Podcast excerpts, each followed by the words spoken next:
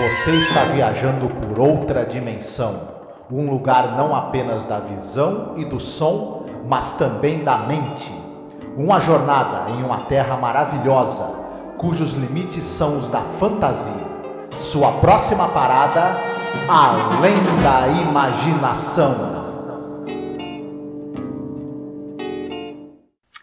And now we are two. They were the last? Building's empty now, except for you and me. What happens now? I don't know. I heard on the radio that they're only going to turn the water on an hour a day from now on. They said they'd announce what time. Aren't you going to leave? No. No, I'm not going to leave. You know, Mrs. Bronson, I keep getting this crazy thought. Crazy thought that I'm going to wake up and none of this will have happened.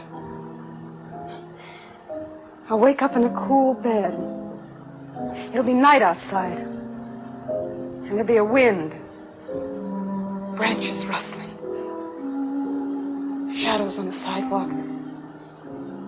A moon.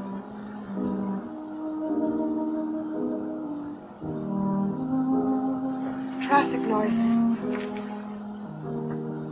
Automobiles. Olá, ouvinte, seja bem-vindo a mais um episódio sobre a série clássica Além da Imaginação. Eu sou a Angélica. E eu sou o Marcos. Hoje nós iremos falar sobre o episódio número 75 no geral da série, episódio número 10, que se chama The Midnight Sun O Sol da Meia-Noite. Marcos, esse é um episódio dirigido pelo Anton Leader. É, a música dele é do Nathan Van Cleave, uma música bem legal. E tem ah, atuações é, simplesmente magníficas da Louise Nettleton e da Beth Gard. Eu acho que é esse que é o, assim que se pronuncia, Sim, né? sim, Como sim. Norma e a senhora Bronson. Eu queria só destacar aqui no comecinho que o, o Anton Leader ele já dirigiu um episódio da série que a gente já comentou, que é aquele lá, é, a longa vida de Walter Jameson, né? Sim. Que é o episódio do cara que vive para sempre, que é seu Highlander. Uhum. O, esse diretor, o Anton Leader, ele era figurinha fácil das antologias de suspense e ficção científica nos anos 50, 60. É, era o que ele gostava de dirigir e o que ele é, tinha muita habilidade para isso. Mais para frente, os seriados de faroeste começaram a dominar uma parte ali da, da, programação da TV americana. Ele não gostava muito de dirigir faroeste, mas ele acabou tendo que se render e dirigiu também um monte de, de episódios de seriados de faroeste, O Homem da Virgínia, para citar um exemplo, né? De uma série que também passava no Brasil. É, ele é conhecido também porque ele dirigiu a continuação daquele famoso filme de terror e ficção científica A Aldeia dos Amaldiçoados. Ele, ele, é, ele dirigiu a continuação, que é, é, o filme original é de 60, né? Que é o filme, filme das crianças é, paranormais alienígenas do mal. Uhum. Né? E ele dirigiu a continuação, que é a Estirpe dos Malditos. E filme também bem, bem, bem famoso. E, esse, e o filme original e o dele acabaram influenciando também. Teve muitos filmes é, derivados dessa ideia e uma refilmagem que o John Carpenter fez, né? Também. Sim, sim. Poxa, esse episódio que ele conversa é, quase que diretamente, né? Já que ele olha uma situação limite por uma outra perspectiva, com o episódio que a gente já conversou, que é aquele The Shelter, né? O abrigo. Isso. Né? A gente vai expor melhor essa situação depois que a gente falar a sinopse, né? Mas ele trata justamente das, das horas, é, vamos colocar assim, horas finais, né? De seres humanos, né? E o que esses seres humanos podem fazer um para os outros, se eles podem ser solidários, se eles podem ser gentis, o, que, que, pode acontecer nessa situação, né? E curioso também, né? Você pode estar escutando daqui a alguns meses esse podcast e a gente está gravando num calor infernal, entendeu? Então assistir esse episódio num calor que a gente está passando aqui tá é até no mínimo curioso, né? A gente tá suando junto com as mulheres. Pois é. É aquele meme lá, quando o segundo sol chegar, né? A música lá da. da aí alguém coloca assim, não, um segundo sol, não, né? Um só já tá. Mas essa é uma história muito. É... Essa temporada, né? Ela tá com uma pegada assim dos episódios pesados, né? E tal. É, nada esperançosos, né? Esse episódio ele vai para o mesmo lugar, né? Eu queria comentar um pouquinho aqui sobre a Louise Nittleton, né? Que ela é a Norma nesse episódio. E eu dei uma olhadinha na carreira dela, uma carreira uma mulher que trabalhou pra caramba em rádio, muito mais até no teatro, talvez, né? Bastante também na televisão. E é uma, uma atriz que, primeiramente, ela era uma Miss, né? É uma atriz muito relevante, falecida ali em 2008, né? E ela está acreditada num filme, isso para mim é interessante porque eu tenho muita vontade de fazer uma Asmorra Classic sobre esse filme, a Face in the Crowd, que é o Um Rosto na Multidão de 57 ela faz uma enfermeira no filme, né? Filmaço assim, que tem o, o Walter Matthau, né? É um filme dirigido pelo, pelo Elia Kazan. E, cara, essa é uma atriz super relevante, assim, teve um final de vida bem triste, né? Porque ela acabou tendo um tumor, né, no, no cérebro. E, né, padeceu bastante, mas teve uma, uma carreira muito prolífera e, sabe, e cheia de premiações e tal. Ela era muito importante, essa mulher. E depois a gente vai comentar um pouco mais sobre isso, mas, cara, ela, ela essa mulher, juntamente com a outra atriz, obviamente, né? É, mas o jeito como ela atua, cara, é de uma beleza, assim, de uma. Vamos colocar assim, de uma sutileza, né? E delicadeza que é comovente, né? Eu fiquei muito comovida assistindo esse episódio, gente, porque você tem além da imaginação é, histórias às vezes terríveis, né? Como essa, por sinal, é, né? E é muito, muito difícil você ver as atitudes que essas pessoas, essas pessoas tomam assim uma com a outra, né? Então, ela participa de, de teatro desde os 10 anos de idade. Ela participava de grupos de teatro infantil desde bem nova, na faixa de 10, 11 anos, sempre uhum. é, foi atriz, né? É, ela teve um período em que ela foi Miss também, era uma moça muito bonita, né? Sim. E, enfim, mas ela, ela teve uma, uma, uma, presença no teatro desde muito jovem e ela foi a Blanche de Bois numa, numa adaptação nos anos 70 do Um Bonde Chamado Desejo. O Tennessee Williams, que era o escritor da peça, disse que ela é uma das melhores atrizes que ele viu em, no palco em toda a vida dele. Uhum. E ela era uma atriz do, do Actors Studio, ela era uma atriz do Método. Enfim, foi, foi uma presença é, é, constante nos palcos americanos até ela, ela com mais de 70 anos ainda atuava e era uma, foi uma das grandes atrizes do teatro americano nos anos 60 e 70. Ela era um monstro. Sim. Não? Sim, é, não, e aí dá, dá para perceber, né? Quão foda essa mulher atuando, né? Essa história aí, o The Midnight Sun, também foi adaptada para uma história em quadrinhos, viu? Sim. Que várias histórias, né, de Além da Imaginação viraram histórias em quadrinhos. E tem algumas curiosidades também que essa história, no caso, teriam pelo menos dois personagens, né, que acabaram não aparecendo, que, a, que o Serling escreveu esse roteiro e depois, é, sabe esse negócio, né, de o pessoal querer reduzir, não dá para é, os episódios têm o que 25 minutos por aí, né? Então acabaram retirando alguns personagens assim da história, mas eles foram removidos, mas as consequências da, da aparição deles aparecem durante o episódio. A gente explica uhum. direitinho, viu? Certo. Falando também da outra atriz, da Betty Gard, ela é uma pessoa que começou no rádio, ela além de atuar, ela produzia e escrevia também para o rádio. Ela era uma pessoa uhum. muito ativa no, nas antologias dramáticas do rádio. E tanto é que ela, ela, na verdade, começou escrevendo, depois passou a atuar e logo chamou a atenção o trabalho vocal dela e ela foi uma figura importante do rádio ali no, no início da carreira dela. Sim. Ainda nos anos 20 e 30. Depois ela vai para o teatro, é também uma atriz muito bem sucedida no teatro. E mais idosa, ela tem uma ou outra aparição no cinema, também muito elogiada, mas ela acaba aparecendo em vários episódios de, de séries de TV. Ela tinha um time muito bom para comédia. Então uhum. ela faz muitos coadjuvantes, faz muitos personagens cômicos, né? E era uma atriz também muito querida e de grande talento e de grande capacidade. E, e que também é muito versátil.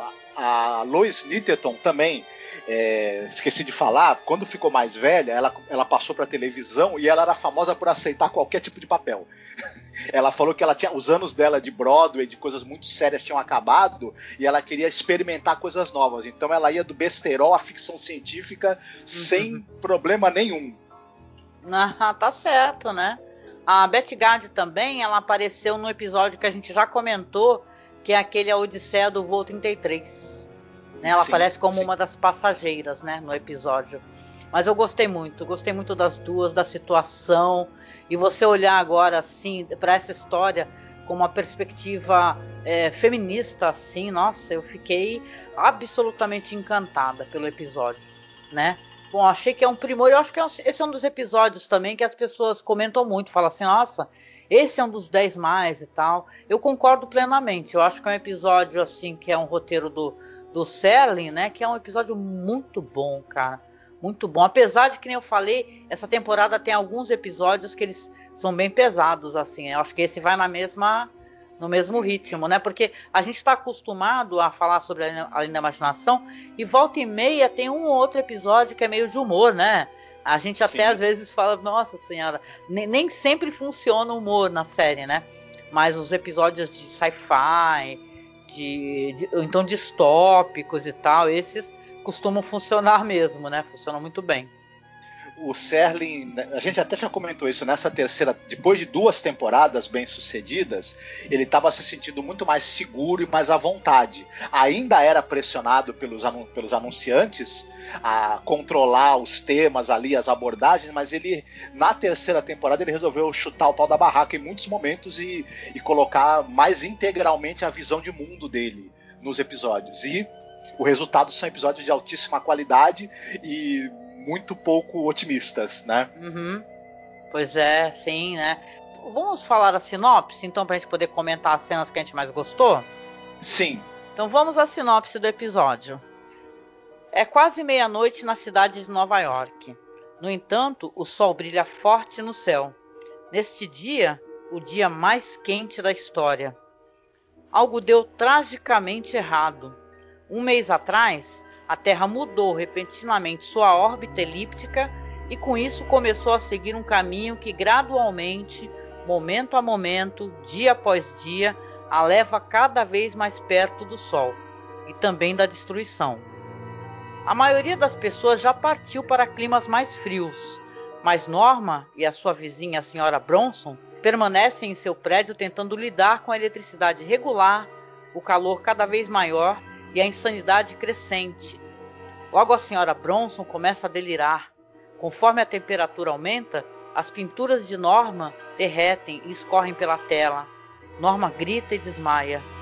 Ela vai acordar para descobrir que o seu pior pesadelo ainda está por vir. Essa é uma sinopse assim bem curtinha, né? Do episódio com cara de sinopse até do Rod Serling, né? E tal, que ele é sempre muito sucinto normalmente nas sinopses, né? Mas então, a gente vai ter essa, essa história onde a gente tem essas duas mulheres, como eu comentei, numa Nova York, que, é, que você, você tem os sinais de que as coisas estão bem piores, né? Porque tem aquele lance do cara da rádio, né, Marcos, né? Que o cara tá falando que a cidade está vazia, que não tem mais polícia, não tem mais proteção na cidade.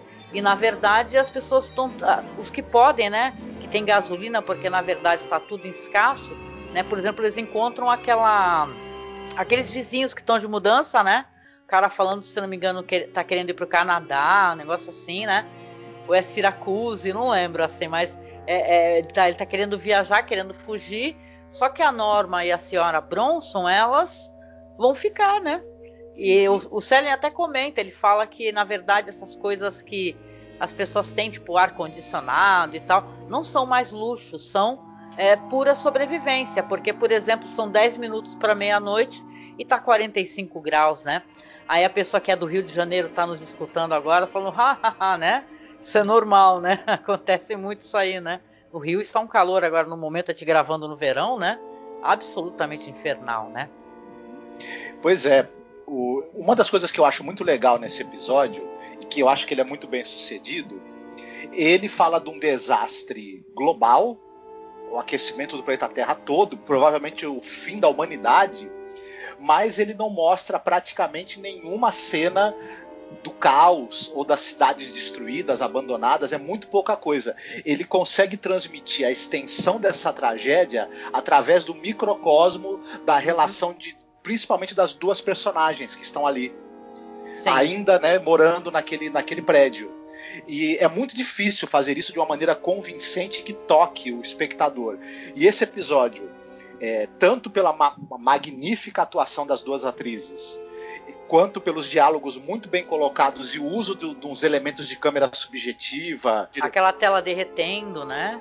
Isso, eu ia, eu ia chegar a isso até no, mais pra frente, que é um uhum. recurso visual é, absolutamente incrível que resume é, esse momento da tela. Da, da, da, da, inclusive a tela é usada muito interessante porque você quase que não tem tomadas do, do sol gigantesco no horizonte é, ameaçando. Você tem a imagem do sol, mas você não tem muitas imagens das cidades. Você vê o sol é, enorme no horizonte. É, como, uma, como uma imagem ameaçadora para a vida das cidades nas telas que a personagem pinta, né? Sim, e ela fica pintando o sol, né? E tal, né? Isso. né? Eu sei que é mais pra frente no episódio, mas tem um momento até que a senhora Bronson começa a implorar para ela, né? Falar para ela não pintar o sol, que ela pinte a água, que ela pinte algo que, que remeta a, a, a, a, frescura, sabe? A você se refrescar, né? Cara, esse episódio é, é, ele é muito incrível. É claro que você tem ali duas atrizes maravilhosas, mas é, é ele colocando ele em contraponto ali com, com The Shelter, né? É, primeiro que as duas começam a se ajudar automaticamente. Você sabe ali que a senhora Bronson, afinal, é uma senhora Bronson, né? Você não sabe do marido dela, o que, que aconteceu, se ele abandonou ela, se ele morreu, né? Mas ela é uma senhora de idade, sozinha, né? E a Norma é uma mulher jovem, né? Uma mulher de vinte e poucos anos de idade, né? Então você vê que elas são absolutamente diferentes, mas elas se apoiam mutuamente. Isso é muito legal no episódio. Até em momentos que as que vai aparecer um, um intruso, né? Em certo é, segmento do episódio, mas você vê que ela, momento algum, ela, ela abandona aquela senhora, que ela segura nela, que ela, que ela ampara, que ela a consola. E depois que você, quando você tem o um desfecho né, do episódio, que depois a gente fala, cara, é muito bonito, cara, é muito bonito né? Mas quando você pensa no The Shelter, né? Os vizinhos se, se ameaçando, é, um, um, falando pro outro que ele não é desse país. Se não é desse país, vai embora, você não tem direito a nada. Quando você vê a relação dessas mulheres, você fala, cara, é isso aí, né? É assim, né? Sim, enquanto que no The Shelter, um, uma ameaça iminente faz com que as pessoas percam muito rapidamente o verniz social e o que elas têm de pior, que é o egoísmo, a violência, o preconceito, venham à tona de uma maneira aberrante. E mesmo quando a ameaça vai embora, a vida delas não vai ser a mesma, porque a, a, confiança e a relação que elas tinham foi destruída por aqueles momentos né, de insanidade que elas viveram e que elas fizeram coisas das quais certamente elas se arrependem. Já nesse episódio, mesmo diante de um, do, do fim irremediável, não há, não há esperança de salvação, o Selling é, levanta a possibilidade de que algumas pessoas, no caso, a, o personagem da, da Norma, por exemplo, e o personagem da senhora Bronson, mantém ainda sua humanidade, sua dignidade, seu senso de empatia até o último momento.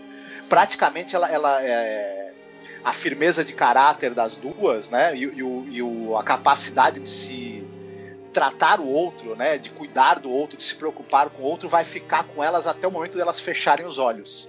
É. E isso é realmente muito bonito, muito tocante.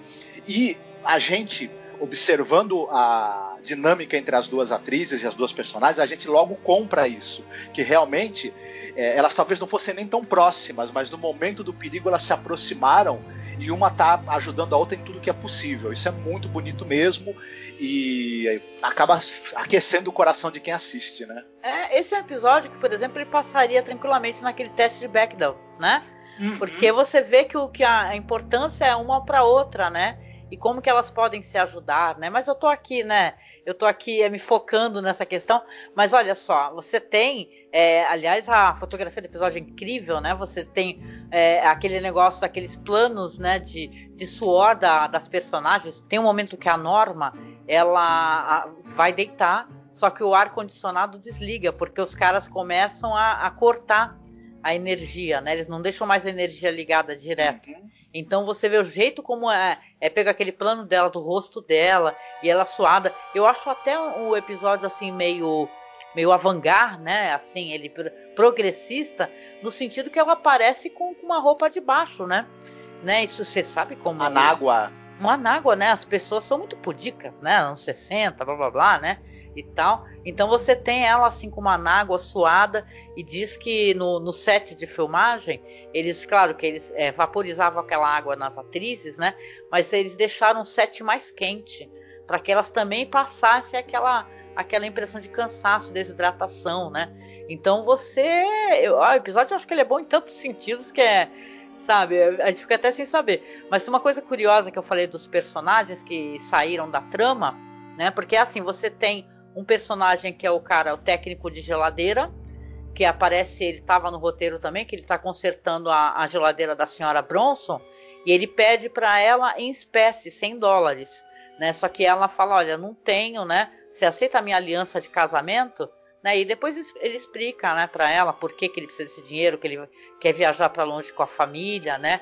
Tem essa, esse negócio, tem o técnico, esse personagem, e tem um outro personagem que também aparecia, que era o policial, né? Porque você vai ter um intruso a certo momento, só que aparece um policial que bate na porta e fala para elas para se cuidarem, para tomarem cuidado, porque realmente não tem mais policiamento, né? A, a cidade está desguarnecida e só que depois, quando a Norma vai aparecer com uma arma, é reflexo desta aparição com o policial, que ele deixa uma arma com ela. Interessante isso, né? Sim. É, apesar das, dessas cenas terem sido cortadas, os reflexos delas vão, vão aparecer no episódio, no que ficou, né? Nas cenas do episódio que ficaram.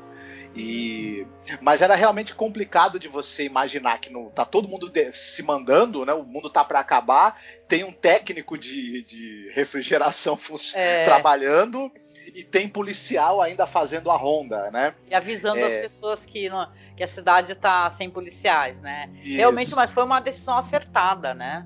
Uhum.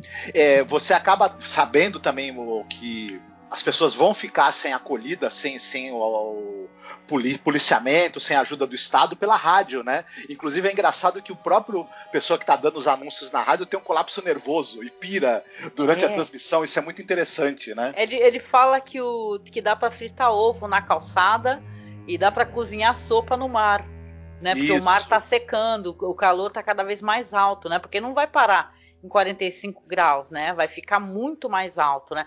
E você vê a personagem da, da Norma, né? Que ela é muito generosa mesmo, já é um indício do que, que ela é, né? Porque é, tem, uma, tem a cena da menininha, né? Quando o casal tá indo embora, né? Do, do prédio. Que ela, que ela abre a porta e vê uma menininha na porta e ela tá com um copo de água na mão e ela quer dar água para a criança, só que aí chega o pai, né? Falando: não, não, não, fica com a sua água, fica com a sua água, porque agora ninguém mais pode dar água um pro outro, porque senão a pessoa vai passar sede, né? Vai ver que eles têm a própria água deles, né? Então você tem logo de cara assim a, a generosidade dela, né? E Sim. tal. E tem, e tem, olha, essa foi uma cena muito tensa nesse episódio. E tem a questão do intruso, né? Inclusive quem interpreta ele é o Tom Rise né? Que a cena dele é inclusive uma cena até muito bonita. Ele faz um monólogo, né? Ele entra no apartamento, a, a senhora Bronson acaba abrindo a porta, achando que é uma pessoa que está precisando, né? E a Norma pede por favor que não e tal, mas ela acaba abrindo e ele vai e arromba, né? Entra com tudo e cara, você tem duas mulheres, né? E tal e um cara desesperado e você não sabe, né? Quem é essa pessoa, o que, que, ele é capaz de fazer. A primeira coisa que ele faz, obviamente, é, é abrir a geladeira dela com tudo e tomar toda a água dela. Né? Você Filha tem da esse... mãe. É, não, isso, eu, nossa, eu fiquei com muito medo dessa cena, né? Que ele batesse nela, que ela que fizesse qualquer outra coisa com ela, né? E a Norma, uma mulher jovem muito bonita, né? Então ela tem essa arma que ela aponta para ele, mas ele consegue retirar dela. E depois ele faz lá um longo monólogo falando que ele tinha mulher e filha, né? E, e acabou perdendo a família e agora está desesperado, está tentando fugir de lá também, né? Que até uma cena muito interessante, ele é meio que você acaba se surpreendendo, né, com o personagem dele, porque eu esperava o pior, né? Quando eles falam que tá que tá o pessoal, o, o cara na rádio fala que tá uma verdadeira bagunça na cidade toda, um atacando o outro e tal, e você já imagina que esse cara que invade é alguém que também vai atacá-las, né, fisicamente, né? Sim, a gente fica com esse medo, né, de que vai acontecer alguma coisa mais grave com elas. E como você mesma falou, né? A gente acaba se surpreendendo que, sabendo que o cara é outro desgraçado também, que perdeu tudo e tá meio que vagando sem destino, né? É, ele joga o revólver né, no chão, fala sobre a morte né, dos familiares e acaba até implorando perdão, né? Você vê o quanto que a, tanto a Norma quanto a, a senhora Bronson, elas estão ali desesperadas, né? E tal, e ela consolando essa senhora, e você vê, caramba, gente, sei lá, é uma cena desesperadora. Uma cena desesperadora. Tem um momento que a Norma, por exemplo, ela encosta na janela, no, acho que no parapeito da janela, sem querer, queima a mão também. Entendeu? Mostra aquele termômetro, né? Que já passou de 54 graus, sabe? E, e tá se estilhaçando, né? E, e, tem aí sim, vai vir a cena das pinturas a óleo derretendo. Cara, é uma cena inacreditável. É, é uma cena foda essa daí das pinturas, viu? Que sacada. Esse ator, o Tom Reese, ele é conhecido no Brasil talvez não muito, uma série de suspense. No Brasil fazia bastante sucesso a revista Ellery Queen. Era uma revista de, de histórias de, de, policial e suspense que era publicada no Brasil e fazia bastante sucesso, tinha muitos leitores. A série de TV que o Tom Reese participa, que é esse personagem que faz o cara que invade a casa, eu não sei se ela chegou a ser é, televisionada no Brasil. Eu, pelo menos, nunca assisti, né? Mas, enfim, só citando, né? Ah, não, interessante. Eu não, conheço, não. Vou dar uma procurada para linkar pro pessoal aí, né? Mas olha, vamos comentar um pouco como é que é o desfecho do episódio, né? Você vai ter a, ali a senhora Bronson, né? Que ela, como eu havia falado, ela pede pra Norma, né? Pra Norma é, pintar alguma coisa que não seja o sol, sabe? Que chega do sol, o desespero dela, né? Chega do sol e a Norma pinta, né? A Norma pinta uma cachoeira, né? E quando Sim. ela entra e ela vê a cachoeira que a Norma pintou, ela começa a falar assim, ela fala: "Nossa, que cachoeira maravilhosa, eu sinto, eu sinto os respingos da água, né? Os deliciosos salpicos, né? Dessas águas imaginárias, né? E ela acaba se aproximando da janela e cai, né? E dá a entender pra gente que a senhora Bronson morreu, né? E a, a, Norma fica desesperada, né? Então, é, realmente, né? Tem, aí logo depois ela, ela própria também vai acabar é, ela mesma desmaiando, né? E aí que vem um plot twist no episódio que é, é, é ao mesmo tempo interessante e é tão é, desesperançoso quanto o final do que a gente acabou de ver. Porque aí a cena vai cortar para uma, uma janela do apartamento, né? Com a neve caindo Aí você vê assim que o termômetro está marcando menos 10 graus. E aí você vê a Norma. Ela está sendo tratada por um médico e também pela senhora Bronson.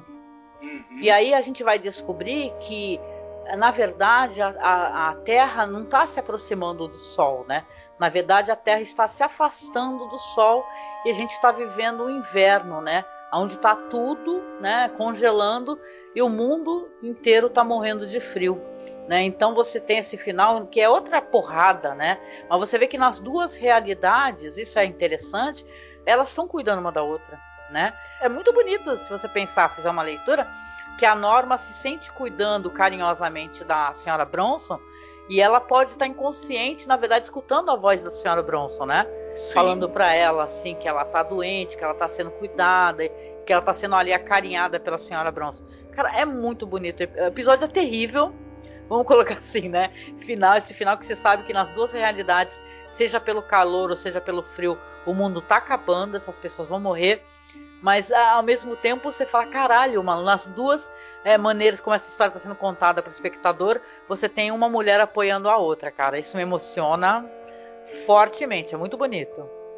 Pois é, esse é um plot twist que não é nem exatamente um plot twist. Ele acaba revelando que o episódio tem uma, uma estrutura espelhada. A situação que a gente vai ver é um reflexo daquela, só que ao contrário.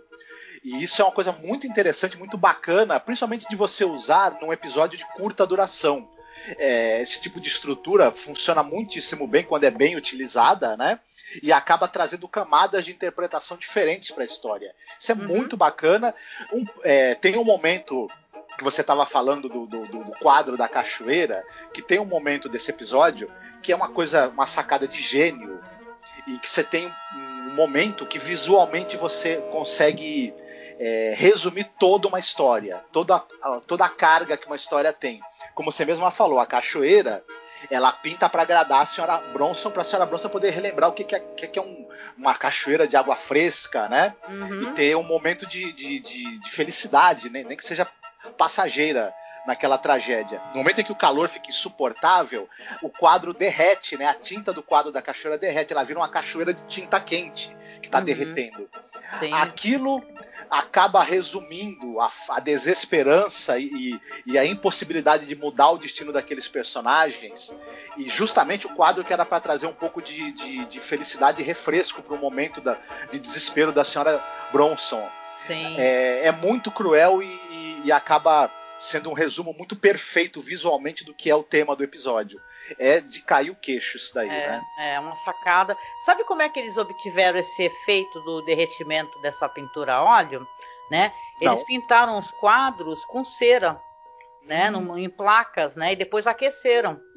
Né? Então você, na verdade, você tem ali alguém aquecendo o quadro, né? Parece uma coisa simples assim, assim, é, é, poxa, né? Não é tão difícil da gente imaginar, mas o efeito ficou tão bom, né?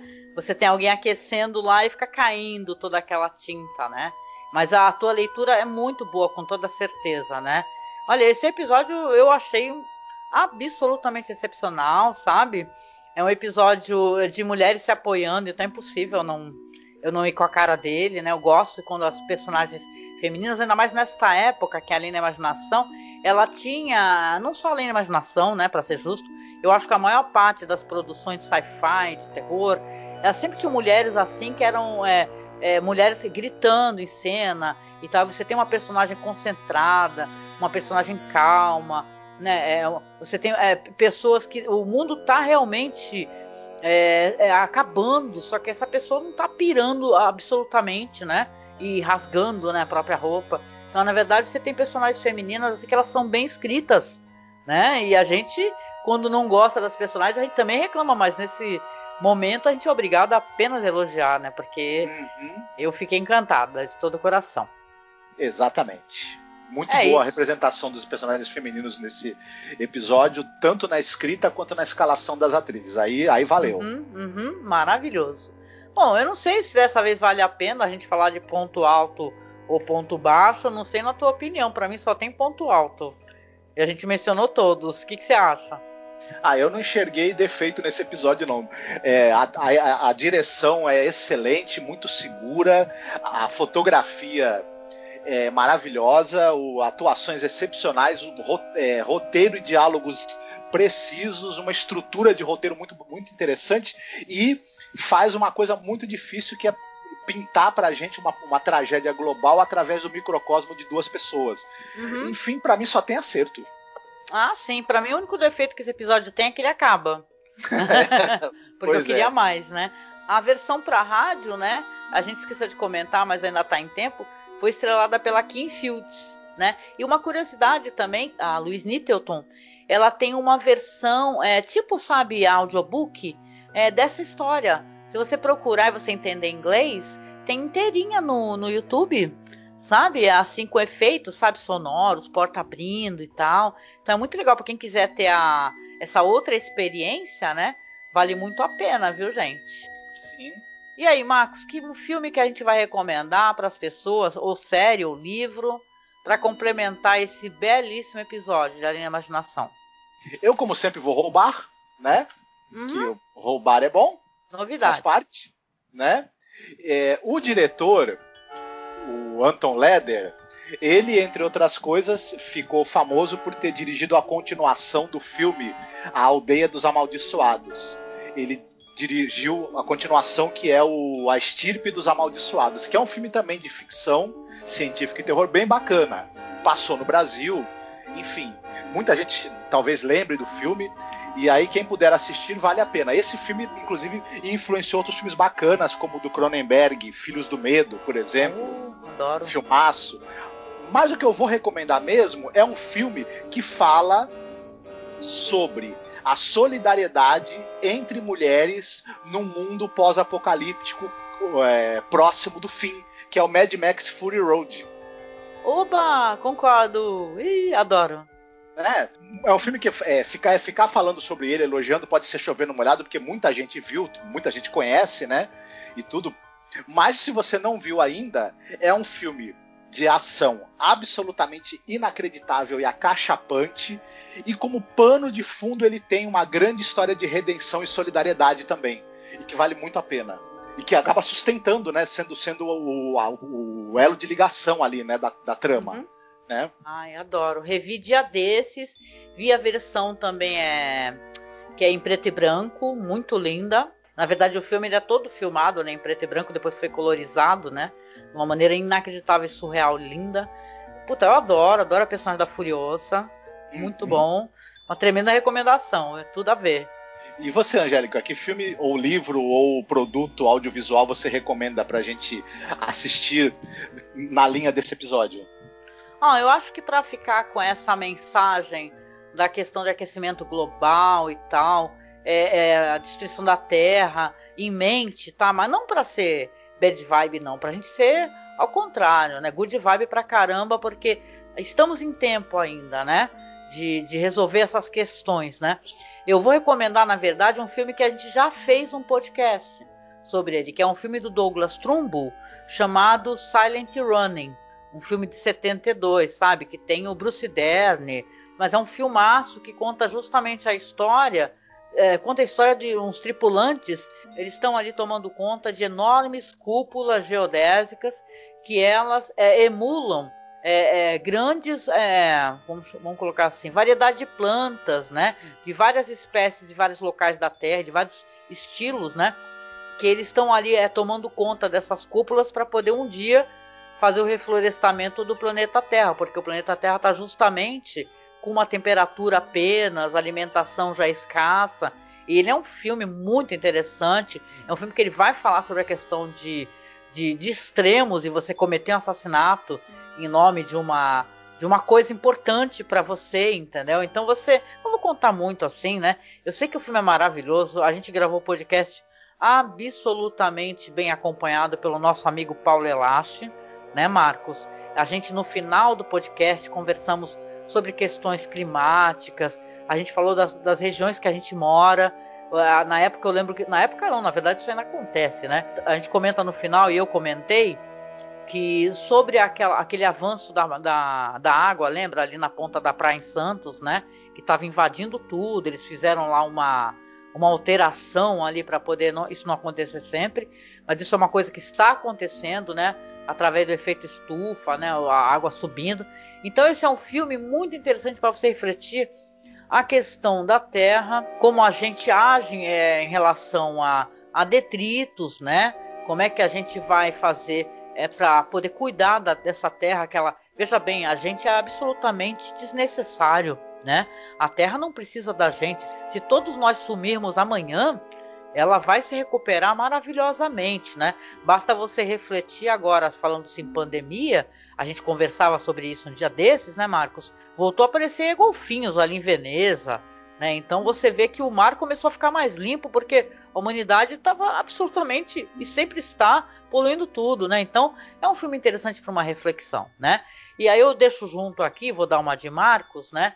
É, já que a gente tem a nossa atriz querida neste filme fazendo uma ponta, eu deixo também na minha recomendação o filme A Face in the Crowd, dirigido ali pelo Elia Kazan. Tem ali o, o Andy Griffith, né?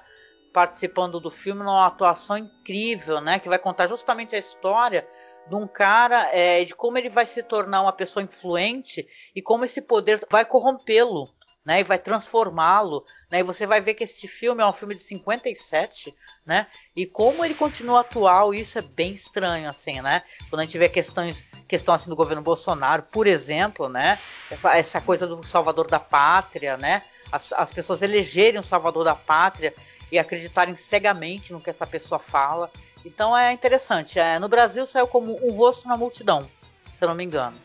Eu gosto demais desse filme, é uma recomendação maravilhosa, viu? Quem não assistiu ainda, pelo amor de Deus, pare tudo e vá ver, que esse filme é uma experiência excepcional e traz muita, muita coisa para você refletir.